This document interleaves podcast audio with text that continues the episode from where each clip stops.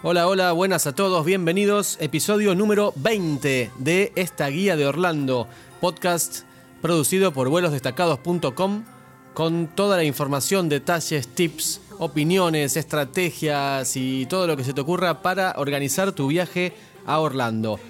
En el episodio de hoy, Julián, nos vamos a... Hoy toca Animal Kingdom, que es el último parque de la franquicia de Disney. Agarramos protector solar, agarramos los Fastpass, agarramos los tickets y ahí vamos. Y la tarjeta de crédito.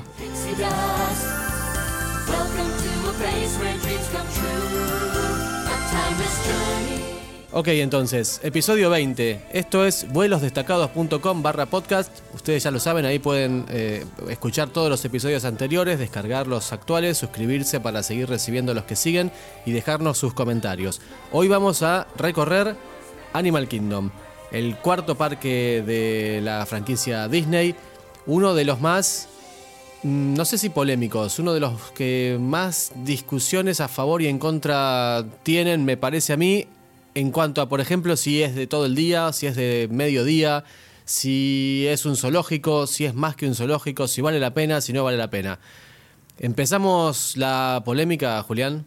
Pero por supuesto, a ver, Animal Kingdom es, eh, bueno, como dijimos, el último parque de los cuatro que hay en Orlando. Fue el último construido. Tiene, si no me equivoco, 20 años de vida. Y la diferencia que tiene... Como En este 2018, en este verano boreal 2018, está cumpliendo los 20 años. Exactamente.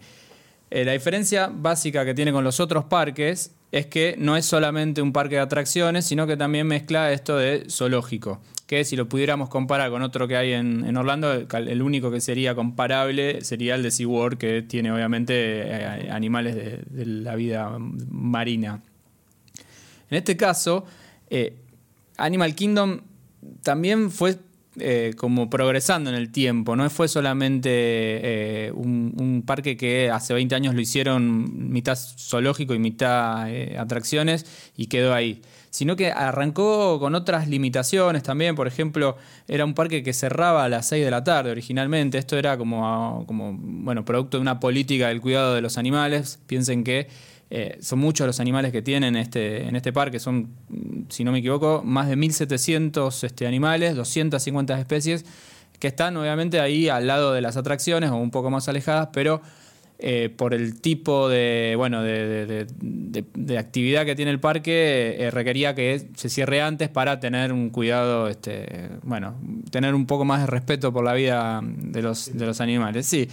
¿Qué pasó? Bueno, parece que ya el respeto o lo fueron modificando o fueron creyendo que los animales pueden aguantar un poco más y hoy por hoy es un parque que cierra eh, al igual que los demás, digamos, o sea, cierra pasadas las, las 11 de la noche en, en temporada alta y en temporada baja creo que el horario habitual es el de las 21 horas, o sea que la verdad que ya no, no es comparable en ese sentido.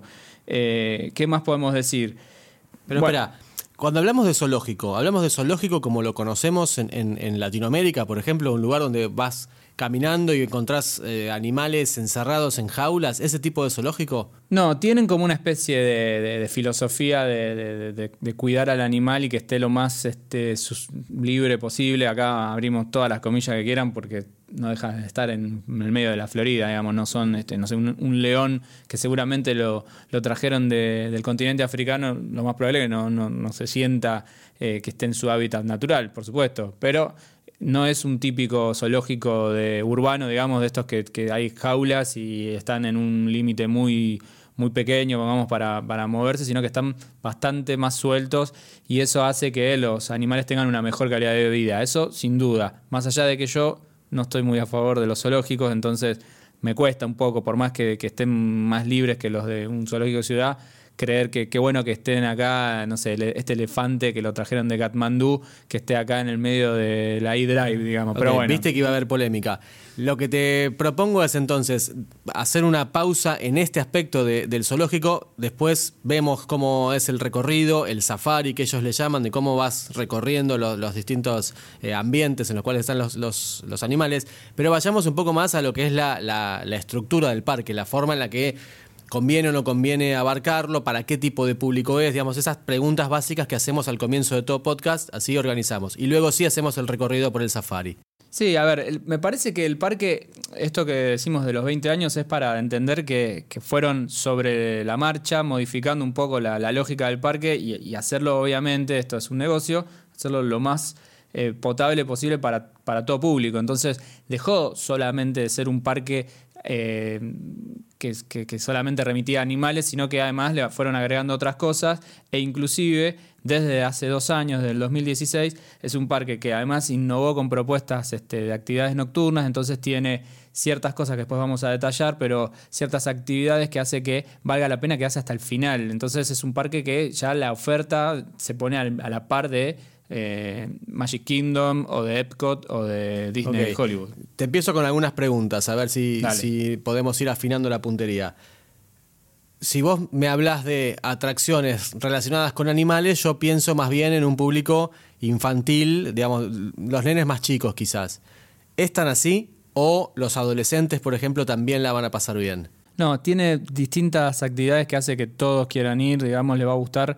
Inclusive a mí, que, que, que vuelvo a decir, no soy un amante de los zoológicos, me gusta mucho la vida silvestre y entonces no, no estoy muy de acuerdo. Sigo este, creyendo que vale la pena ir, es un, es un parque que tiene mucha tecnología, han agregado muchas cosas nuevas este, que, que- han como elevado, elevado el nivel del parque y lleva a estar, digamos, a la altura de cualquier otro de Disney.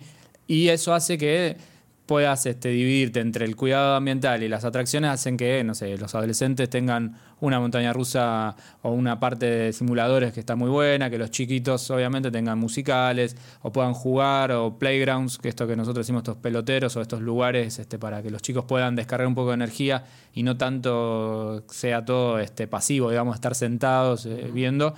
Y tenés eh, la parte gastronómica que a todos los adultos siempre nos interesa, sobre todo cuando, cuando pasa la mitad del día y, y ya tenemos hambre y queremos que la experiencia esté buena. Entonces, la verdad es, es muy completo lo que ellos ofrecen.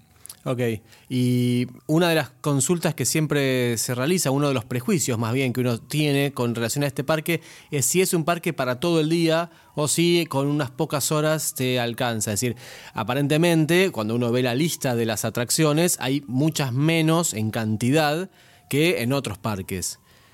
Lo recorres, en- digamos, suponete vos llegas temprano, 9, 10 de la mañana, a las 2, 3 de la tarde ya lo terminaste y te vas. No, con, la, con las nuevas este, atracciones que sumaron y, al hacerlo un parque de todo el día, sin duda que van a, van a poder aprovecharlo mucho más. Había mucha gente que lo hacía en dos días inclusive, porque esto de que, cerraba antes eh, te obligaba a ir demasiado temprano, cosa que si no llegabas ahí muy temprano te empezabas a perder cosas, y además de este tema de el exceso de gente que hay quizás en algunas fechas hace que, que todo se demore más. Pero es un parque que no, no se hace rápidamente, digamos, tiene muchas cosas para hacer.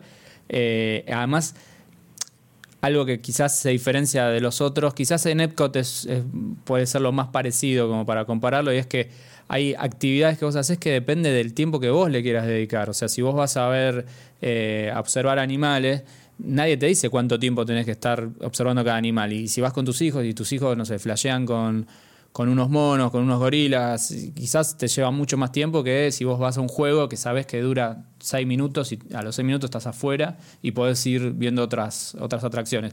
Acá es medio como que vos te tenés que regular también eso, depende de lo que a vos te, te vaya pasando a- con el correr del día.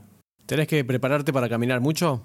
Muchísimo, es muy grande y además eh, hay muchos traslados en el medio. Entonces, eso sin duda que va a ser un parque que van a terminar agotados, eso es seguro. ¿Podemos prometer para más adelante una estrategia de qué atracciones hay que hacer primero y cuáles después? Sí, yo creo que lo vamos a decir un, eh, un poquito más adelante, pero sin duda que hay algunas que yo recomendaría que queden para el final porque no son relevantes, digamos. Como hay que separar, digamos, lo relevante eh, de lo, o, o lo, o lo imprescindible de lo no imprescindible. Ok, empezamos, ¿te parece, a recorrerlo?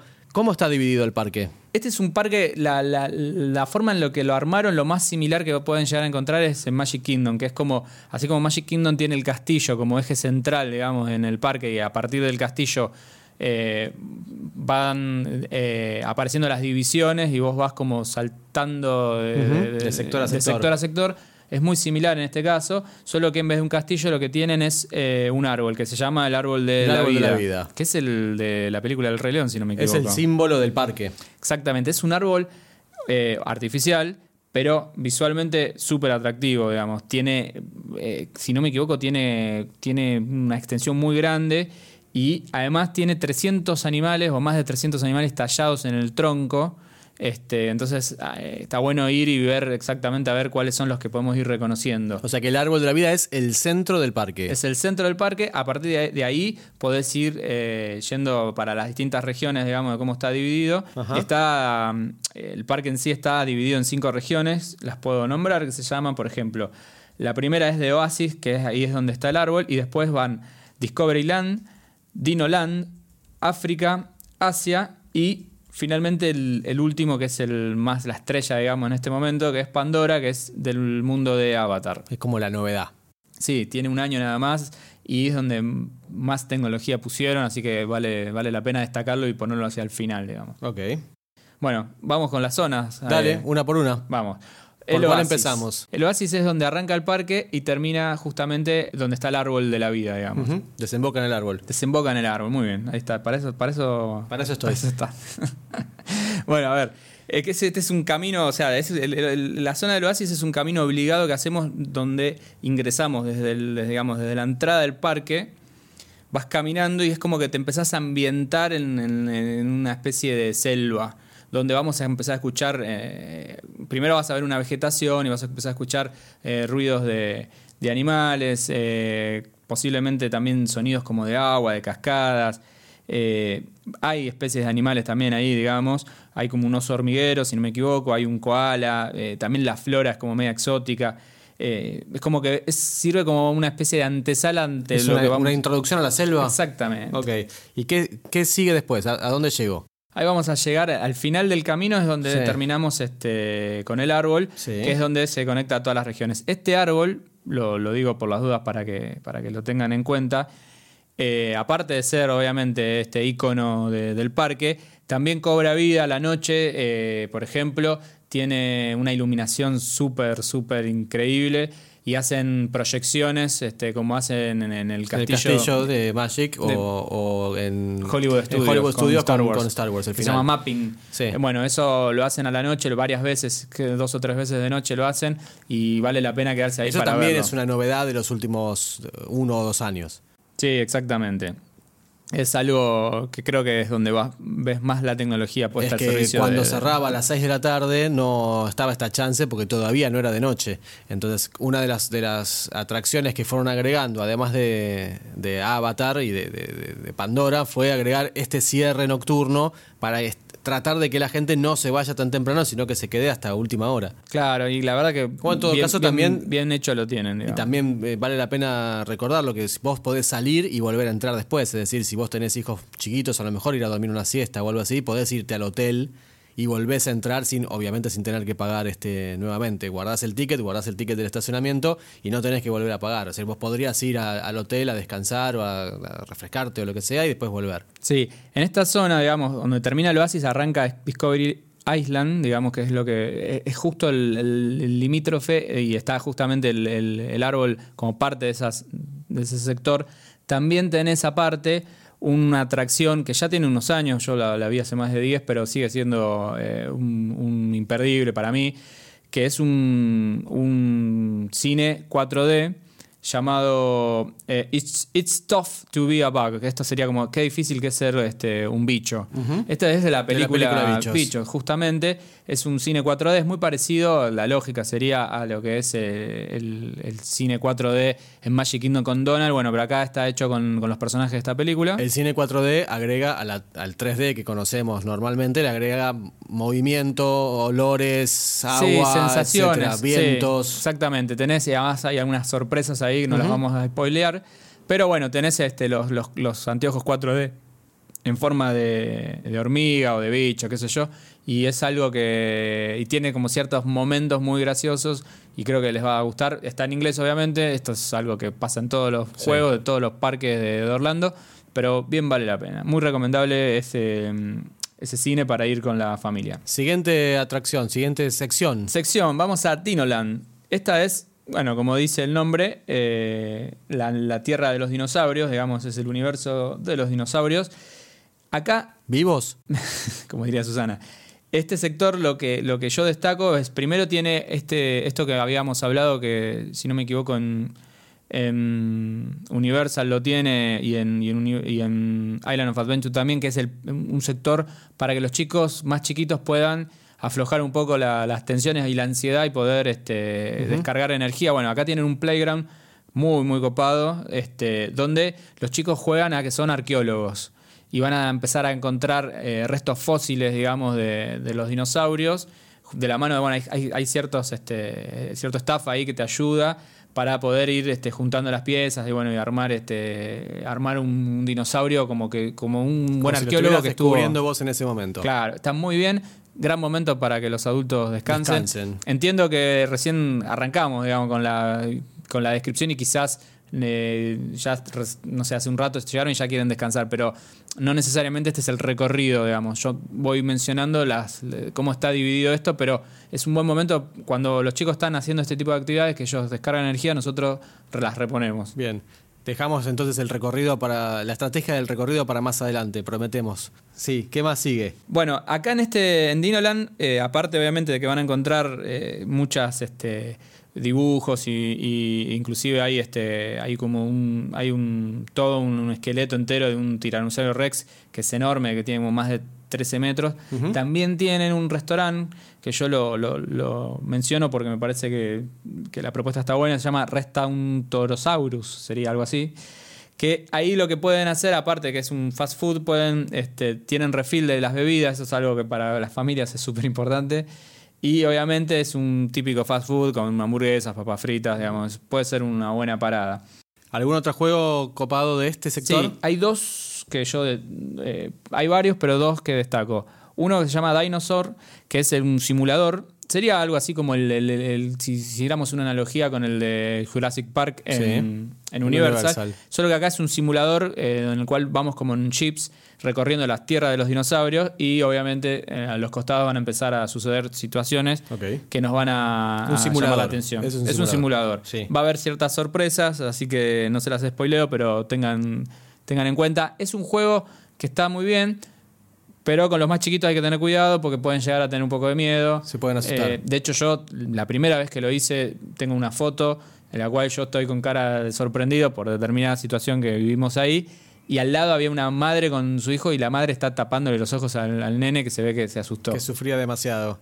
Pero bueno, es. Dame es- algo más amigable es entonces. recomendable. Compensame un poco. ¿Querés algo más amigable? Tenés Finding Nemo, esto sería Buscando a Nemo, el musical. Yo creo que es uno de los mejores espectáculos que veí, por lo menos de, de Disney. Actores, títeres, música, eh, están ellos este, en escena con unos títeres gigantes, de hecho algunos que los tienen que mover entre varios actores, canciones, las típicas canciones de la película, el lugar está muy bien, está súper bien ambientado, yo creo que es un buen momento para, para ir. Dura más o menos media hora, 35 minutos del espectáculo. Se hace 3-4 veces en el día, así que hay que ver bien Atentos a los- el horario. al programa. Pero No te lo puedes perder. es un imperdible, para mí es un imperdible. El programa que podés retirar en la entrada, en papel tradicional, digamos, el folletito que siempre agarrás, o también en la aplicación. Te podés de- descargar la aplicación My Disney Experience, tanto para iOS como para Android, y ahí tenés la posibilidad de ir reservando los Fastpass, ir viendo las horas de, los minutos de espera, no, no las horas, sino los minutos de espera para cada atracción, y también para este, ver, consultar los horarios de estos espectáculos específicos, como también hay otro que ya veremos más adelante, como el- el del Lion King, ¿verdad? Correcto. Bueno, eh, de eso, por lo menos de lo que es la, la sección este, de Dinoland, eso es lo, lo más eh, relevante. Vamos a otra sección. Vamos. Tenemos que pasar por el árbol de la vida nuevamente para ir hacia el otro. No, o sea, podés pasar, pero también se empiezan a conectar. Ah, lo que estoy mencionando están conectados uno al lado del otro. Perfecto. Vamos a Asia. A ver, presten atención que este lugar tiene una ambientación súper, súper eh, increíble, digamos. O sea, un decorado típico, obviamente, del continente, eh, que mezcla como ruinas, templos, qué sé yo, el paisaje es como muy exótico y hace referencia a, a estar como en la India, en Nepal o Tailandia también. Acá para los audaces, para los adultos este, capaces de, de afrontar este, este desafío, tienen para comer, hay un lugar que se llama Shack and Jetty, eh, acá van a encontrar típicos platos asiáticos. Yo lo, lo- lo- lo, digamos, lo menciono porque hasta ahora siempre venimos como comiendo comida Chatarra. chatarra, la típica comida este, americana. Acá cambias un poco, el paladar te pide otra cosa y vas a poder encontrar este, platos que tienen que ver, no sé, con, woks de, de, qué sé yo, de, de cerdo o de pollo, con, con- como muy condimentado, típico asiático. Quizá no es el lugar para ir con chicos, pero bueno, si alguno de los que escucha está planificando el viaje y no va a ir con niños o quizás los chicos se, se bancan los platos asiáticos, me parece que está muy bien. Obviamente acá estamos hablando de un precio presupuesto- promedio de 20 y pico de dólares, Claro. 23 más o menos entre una bebida y un wok. Y en este área de Asia, ¿qué juegos o atracciones tenés para recomendarnos? Tenemos eh, Cali Rapids. Este es el es un, un bote, sería algo así como una especie de rafting, por Sí. así decirlo. El bote es circular, o sea que y entran varias personas. Creo que son 10 personas entran tranquilamente. Una especie de Popeye de... Del de Island of de Adventure. Que baja por las correntadas del río Cali, digamos. Tiene caídas Pronunciadas. pronunciadas, pero no deja de ser este, ¿Te mojás? te mojás, tenés, eh, te mojás menos que el de Popeye, o sea, acá no, no- no- no están este, tratando que los que estén arriba y te ven bajar te, te mojen, digamos, pero tiene caídas este, en las cuales obviamente el agua entra. Y por ejemplo, ¿qué haces con... Estás con una mochila o estás con un bolso, una cartera, las mujeres? Los ¿Dónde botes va todo eso? están, eh, están acondicionados como para que vos puedas poner las mochilas adentro, tienen como una especie de, de- de- de funda en la cual vos pones las, los objetos, digamos, y los tapás, eh, pero sepan que vas El riesgo está. estás propenso a mojarte sin duda. Y los que tiene bueno este, este juego, esta atracción, es que aparte de que vos vas bajando bastante rápido y vas teniendo como caídas así muy entretenidas, es que la ambientación es como que si estuviéramos en, bueno, en Asia justamente. Y vas a encontrar templos, ruinas, estatuas, digamos. Está bastante, está bastante bueno, por lo menos para, para mí es un, es un gran juego y yo lo destaco por sobre... Tiene pinta de entretenido para toda la familia. Digo, Eh, ¿no? sí, exactamente. Sin vértigo. Tiene algunas limitaciones de, altura, pero, pero bien vale la pena hacerlo. Ok. ¿Qué más? Y tenés ahí uno que era la estrella hasta hace poco, hasta que llegó a Avatar, pero era la estrella del parque, que es Expedición Everest. Ok. Eh, obviamente es un- una montaña rusa. Ahí que sí hace- hay vértigo. Ahí sí hay vértigo. Eh, está bueno también, lo- la- a diferencia de otros parques, que hay una historia que se cuenta acá, digamos, acá ten- tiene que ver el, el Yeti, este que por lo menos es el abominable hombre de las nieves o algo así, Sí. ¿no? Se llamaba por lo menos en, Sí, en en mi infancia. En mi infancia lo, lo- lo conocíamos así. Y vos vas con un trencito haciendo justamente una expedición por el Monte Everest y quizás, quizás te encontrás con el Yeti y algo sucede. Eh, obviamente esto es para gente que le gusta el vértigo, sin duda. fuerte, sí. Pero está muy bueno, ¿eh? Yo lo recomiendo. Dejamos Asia. Vamos a. ¿Qué? ¿A Vamos a África, continente? estamos yendo súper rápido esta vez. Sí. ¿eh? Eh, Tenemos hambre, me parece. tenemos hambre, sí, es verdad. Hay que, hay que ir a comer a Jet and Jack. Bueno, África. Acá, como se imaginarán, si dijimos que este es un parque donde hay animales y es una especie zoológico, sin duda que si tiene que estar en un lugar es en África. Así que es donde vamos a ver seguramente la mayor cantidad de animales. Y es una región que no- obviamente nos va a trasladar a, a este continente, pero como si fuésemos turistas que están de safari. Esa es como la, la propuesta. Ok. Y acá tenés eh, Atracciones. dos atracciones que se destacan. Kilimanjaro Safari, que este es obviamente un safari que nos transporta a ver los animales. Es la parte más zoológico de- del Sin parque. duda, sí. Este es un lugar donde te subís a un jeep y ese jeep te lleva como si estuvieras en África, de, de safari a ver los animales que están en su hábitat. Abrimos Comillas, comillas sí. muy fuerte, digamos. Van a poder ver leones, cebras, elefantes, jirafas. Este, esto es imperdible, obviamente, para los que les gustan los animales, para los que les gustan los zoológicos. Antes de empezar a grabar, eh, debatíamos esto y llegamos a la conclusión de que el, el estado en el que están estos animales, sin duda que no es el, el- El natural. El natural, porque podés encontrarte a los, a los leones al lado acá, Diego mencionaba. Sí, al- leones a, a 50 metros de una cebra que en, en la vida real se estarían comiendo mutuamente, pero acá por alguna razón que la magia Disney permite, pueden convivir tranquilamente unos al lado de los otros. Exactamente. Vos, vos vas con el chip que tiene, obviamente, tiene, está abierto en los laterales, entonces vos vas a poder ver lo que están haciendo estos animales. Y vas a. Hay algunos, este, algunos casos este, que son como más destacables que otros. Por ejemplo, tiene unas jirafas que están muy bien, los hipopótamos bañándose, las cebras. Es muy completo, es bastante largo de duración y además te llevan, o sea, es como que te alejas del parque. Vos tenés- te tenés que subir en un jeep y vas este, como, como tierra adentro, por así decirlo.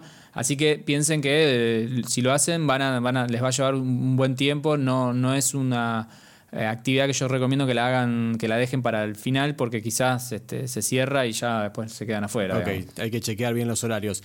Eh, también es recomendable para sacar fotos, porque vas a ver un montón de animales eh, que normalmente no están así tan libres como aparentan estar ahí. Me parece que eh, visualmente está muy bien y, si vas con una cámara, con una- un teleobjetivo, con algo así más, un poquito más este, sofisticado que lo que es un, teléfono celular, vas a sacar muy buenas fotos. eh, lo recomiendo. Sin duda. Pero si no te gusta el zoológico, Relajate y, y a ver qué, es lo que hay acá, no me voy de, de- de este sector, no hay nada para mí. No, sí, tenés algo que para mí está muy bien, que es para más para los amantes de los espectáculos de Broadway. Si alguno de los oyentes fue a Nueva York, sin duda que lo va a entender. Tenés el musical del Rey León, Festival of the Lion King. Este es un espectáculo que también lo hemos mencionado en otros este, episodios, fantástico. Realmente tiene nivel Broadway. Nivel Broadway, producción por todos lados. Los que habrán visto efectivamente The Lion King van a poder compararlo. Obviamente es una versión reducida, más, más, este, más rápida, más, más visual. Quizá el otro, el, el de Broadway es más un teatro, obviamente. Esto es más un. Eh, Como un circo. No digo, claro, te iba a decir medio circense, ¿no? En un punto Sí. están incluso las, las tribunas, están en los cuatro costados. Están enfrentadas y, además cada, cada esquina representa como un grupo distinto, hay como una especie de interacción ahí, Claro. eh, este, de, de duelo de tribuna, por así decirlo. es menos teatral. Claro, pero combina eh, música, danza, eh, trapecistas, eh, hay mucho color, mucho vestuario, hay música, están los personajes de la película, así que me parece que todo eso hace que el resultado sea un espectáculo imperdible, para cualquiera les va a gustar, súper recomendable. También dura media hora. Media hora y aproximadamente. además, si no me equivoco, sí, también se, se- la última vez que yo fui había creo que tres, tres presentaciones en el día, o sea, hay que tener mucho cuidado con eso. A veces sucede que tenemos que tomar una decisión de, bueno, o vemos uno o vemos el otro. Bueno, depende cada uno de lo que le, lo que le interese más, pero si, si quieren realmente ver este como algo, pónganlo quizás al principio del día, porque después quizás se les hace más difícil o, o se les queda muy lejos porque están en otra parte del parque. Quizás es uno que deberían verlo al principio. Reiteramos entonces siempre revisar los horarios, Los horarios. porque estos tienen horario fijo y, y no es que es un continuado que termina uno y empieza otro, sino que tiene determinados horarios a lo largo del día. ¿Para dónde sigo? Tenés eh, la, la otra sección que le sigue es Rafiki Planet Watch. Ok. Acá es la parte más polémica. Eh, no hay atracciones, no hay ni montaña rusa, ni simuladores. La verdad que es más reducido, más acotado. Lo más relevante es que tienen una sección con un trencito. Este, que el, el tren es como. está armado de una manera rara, digamos. Es como si fuese. Está, está hecho como para. No es un tren que nosotros conocemos, sino que estás como elevado en una grada, como para- mirando para, para afuera, pero eso no deja de ser un tren. En el que te van a llevar a un hospital veterinario donde vamos a poder ver los animales que están cuidando. Es como el detrás de escena del, del parque. La parte, digamos, como más este, de, de contemplar el cuidado, Sí. este, el cuidado la, la conciencia animal. sí, de, de- de preservación. Sí, no es un imperdible.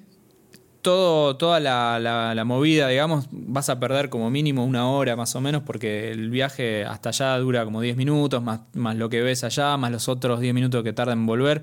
No es que salen todo el tiempo los trencitos, o sea que también tenés que esperar. O sea, sumando todo eso, se te va una hora, una hora y cuarto fácilmente. Yo lo tomo como, bueno, sería de las últimas cosas, por lo menos en el listado, sería de lo menos im- importante para ver. Eh, los chicos pueden disfrutar porque van a ver este, animales que los están cuidando, vos podés ver este, algunas enseñanzas, hay gente del staff que cuenta algunas cosas, pero no es un imperdible para mí. No es algo que se- no es más importante que, que otras atracciones que ya mencionamos. Entonces, dentro del orden de importancia, para mí queda abajo de todo esto. Perfecto. ¿Y a dónde llegamos entonces? Y llegás a la estrella, a la cereza de la torta, a Pandora, a World of Avatar. Este obviamente es el sector re- referido a la película Avatar y se estrenó en el 2017, así que es, es bastante, bastante nuevo. Tengo entendido que invirtieron 500 millones de dólares en la construcción de estas este, nuevas atracciones y uno de los creativos, digamos, que está detrás de, de- de todo esto es el propio James Cameron, que es el director de la, De la, película. Sí, él creo que supervisó toda la parte. Claro, es un supervisor creativo, digamos, que, que- que puso como ideas, y obviamente no está en la, en- en- en el- en la cuestión operativa, digamos, de cómo construirlo y demás, pero sí en, el concepto de, de- de crear ese mundo de Avatar. La, la lógica que usan, la verdad que está muy bien, porque uno al principio puede decir, pero ¿qué tiene que ver? Porque Avatar habla de un mundo Sí. eh, este, extraterrestre, eh, ¿qué tiene que ver con Animal Kingdom? Que es más el cuidado ambiental, el cuidado de la, de la flora, la fauna, eh, ¿qué tiene que ver eso? Bueno, le encontraron la vuelta, es... Obviamente, Avatar es, un, es un- una película que, que habla, de- hace una reflexión de, de lo que significa el cuidado del, del medio ambiente, más allá de que sea en otro planeta, pero cómo otros eh, extraterrestres o alienígenas son conscientes del cuidado de, su medio ambiente, de preservar lo natural, y el ser humano todo lo destruye. ¿no? Esa sería como. Les estoy haciendo un spoiler de la película, pero digamos que es así. Bueno, acá lo traen también a esto y bueno, esta cosa de, bueno, exploremos, en este caso Pandora sería una luna, de, de- digamos del universo de Avatar, es una luna, y nosotros entraríamos a Pandora y recorreríamos a eh, la luna apreciando la vegetación, la, la- la fauna, el cuidado que tienen. Resumiendo, la ambientación es todo en este, en este sector, digamos. Es un cine 4D, es un, un simulador. Es una mezcla de todo, pero básicamente el recorrido es nosotros llegamos a, a esta luna Sí. y vamos a recorrerlo ahí y ahí vamos a ir viendo determinadas cosas que nos van a remitir a la película y al cuidado, digamos. Siempre, siempre va a estar la reflexión del cuidado del medio ambiente y de preservar, obviamente, lo natural. Ahora, se dice que hay tres horas de espera. ¿Es cierto que están así?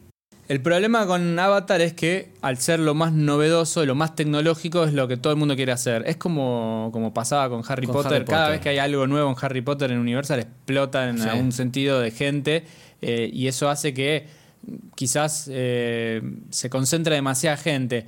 Eso es una oportunidad para recorrer la- quizás las otras cosas y, y- y, bueno, buscarle en algún momento eh, cómo, cómo ingeniárselas para, para aprovechar más el tiempo. Pero sí, La sepan- sugerencia es llegar lo más temprano posible, incluso antes de la- del horario de entrada. Sí, quizás es lo, ideal sería y hacerlo por ahí. a la mañana. La verdad que pasa que ahora voy a describirlo un poco, pero va a tener sentido también ir a la noche, qué sé yo. Eh, Quizás hay que tomar decisiones en algún momento, no todo, no todo es este, alegría, eh, hay, que, hay que tomar decisiones duras en Ok, el grupo bueno, familiar. entonces, a ver, describime un poco más específicamente el juego Bueno, o la atracción. Acá nosotros lo que vamos es a, a- como a recorrer eh, con una empresa turística eh, que está destinada a mostrarte esta luna, digamos, ¿no? Entonces vos vas, la ambientación obviamente es súper importante, tenés montañas flotantes, tenés lugares donde puedes sacar fotos, la vegetación este, alienígena a la noche se ilumina, inclusive, por eso digo que quizás a la noche también vale la pena ir. La manera, digamos, en que armaron todo el decorado, porque es un decorado, obviamente, pero te sentís como que estás en otro planeta el paisajismo y los que sacan fotos les va a encantar porque tienen como el- los mejores ángulos para sacar fotos este, eh, súper este, destacadas, por así decirlo. Ok. Obviamente, lo que dije es, es como la dinámica es una suerte de excursión ¿no? que se hace eh, recorriendo este lugar. ¿Y qué es Flight of Passage? Que, que en todos lados lo mencionan como lo más importante. Es el juego- más importante. Eh, eh, de uno leyendo en, en blogs y foros, algunos lo mencionan como la atracción más importante de todos los, pa- los parques de atracciones de todo Orlando y, y también de Estados Unidos. A ver, sería como el Soaring 20 años después, digamos, como el futuro de, lo, de, de cómo hacer un simulador. El juego es sin duda el más relevante de todos y es el imperdible. Y es un simulador 3D donde nosotros vamos a sobrevolar la luna, esta la llamada Pandora, la luna de Pandora, Sí. arriba de un Banshee. Banshee son como estos este, pájaros gigantes que en la película eh, los doman este, Sí. con la mente. Creo que, creo que una vez que se suben arriba con- hay como una conexión entre la mente del, del, Del que lo- humano o no, del, del alienígena ese. Claro, exactamente, y que, y que vos vas como, bueno, eh, recorriendo a medida que vos le vas diciendo con la mente, bueno, algo así. De hecho, hay como una... Un training. Hay un training ahí y te hacen una explicación y vos estás arriba de uno de estos este, animales eh, y lo haces obviamente con, con una pantalla gigante. eh, 3D donde vos obviamente tenés que ponerte los anteojos y vas experimentando todo. Dicen que eh, la mayoría, digamos, este, dicen que que quedan como muy impresionados con la tecnología, cómo se avanzó. Está muy bueno, la verdad, está muy bueno. Eh, y después tenés, para, el- para lo que es, digamos, la parte más contemplativa, el Navi River Journey, que este es un típico viaje en bote, esto hay tantos en, en los parques, Sí. eh, que es mucho más relajado, es muy familiar, y ahí van recorriendo, digamos, el río Navi, que es este, dentro del- de la luna de Pandora, y, y- y vas este, como inmerso en una ambientación única, súper este, detallista, y además eh, muy, este, de alguna manera, muy relajada. No, después de eso no hay más nada. Es decir, es como el más grosso de todos. Sí, a ver, la, la verdad que la No diferencia hay- tecnológica es abismal, entonces ahí ya no hay forma de que otro juego y otra atra- atracción del parque te pueda, le pueda competir de par a par. Digamos. Avatar es, la, es el lugar al que, al que hay que ir sin dudas. Y hay que ir, teóricamente, temprano en la mañana para hacerlo rápido y habría que ir también a la noche para, Para ver los detalles que verlo se van- con la iluminación y demás. O sea, habría que hacer dos veces la cola. Y es inevitable que vas a tener que ir eh, y vas a tener que esperar. Ok. Para esperar, nada mejor que, Que comer. comer. Entonces, lo que te propongo es que me hagas una mínima descripción, si bien ya me fuiste diciendo algunos en algunos, este, en algunas de las áreas de este parque, ¿cuáles serían tus recomendaciones para comer en Animal Kingdom? Bueno, las dos que recomiendo, o sea, la- la- la- la- ya hablamos, digamos, Sí, de. no me repitas las que el ya de Dinoland, antes, sí. obviamente, pero se destaca sin duda la, en el sector, digamos, de Avatar, el restaurante Satu Lee Canteen. Es un restaurante este, que, que es counter service, o sea, es fast food, vos te, vos te servís, es un autoservice, digamos, pero es completamente distinto a, a los que venimos viendo en otros parques, digamos. Por ejemplo. Tiene eh, como determinadas este, características propias como create your bowl. Esto es, vos te podés armar eh, tu propio plato, digamos, de comida en el que podés este, elegir una proteína que puede ser carne de vaca, pollo, pescado o inclusive tofu. Después podés ponerle eh, vegetales. Tenés como unas bolitas este, de, de repollo y de yogur. Es como que tiene comidas como medias exóticas. Ajá. Te- podés ponerle, no sé, chimichurri, una especie de chimichurri, cebolla. Eh, podés armar de todo. No es, no es la típico lugar donde vas a comer pizza o hamburguesa, digamos. Después tenés este. eh, hay como unos, unos bollitos, se llaman pots, eh, que son vegetales, este. O como hechos como de hamburguesa con queso. Es como, es como que todo. Juegan un poco con esto La de que vos estás otro en otro planeta. planeta. exactamente, pero obviamente con alimentos este, propios. Y siempre hay lugar para el postre. Sí, acá hablan del cheesecake. Este no, no lo probé, ¿eh?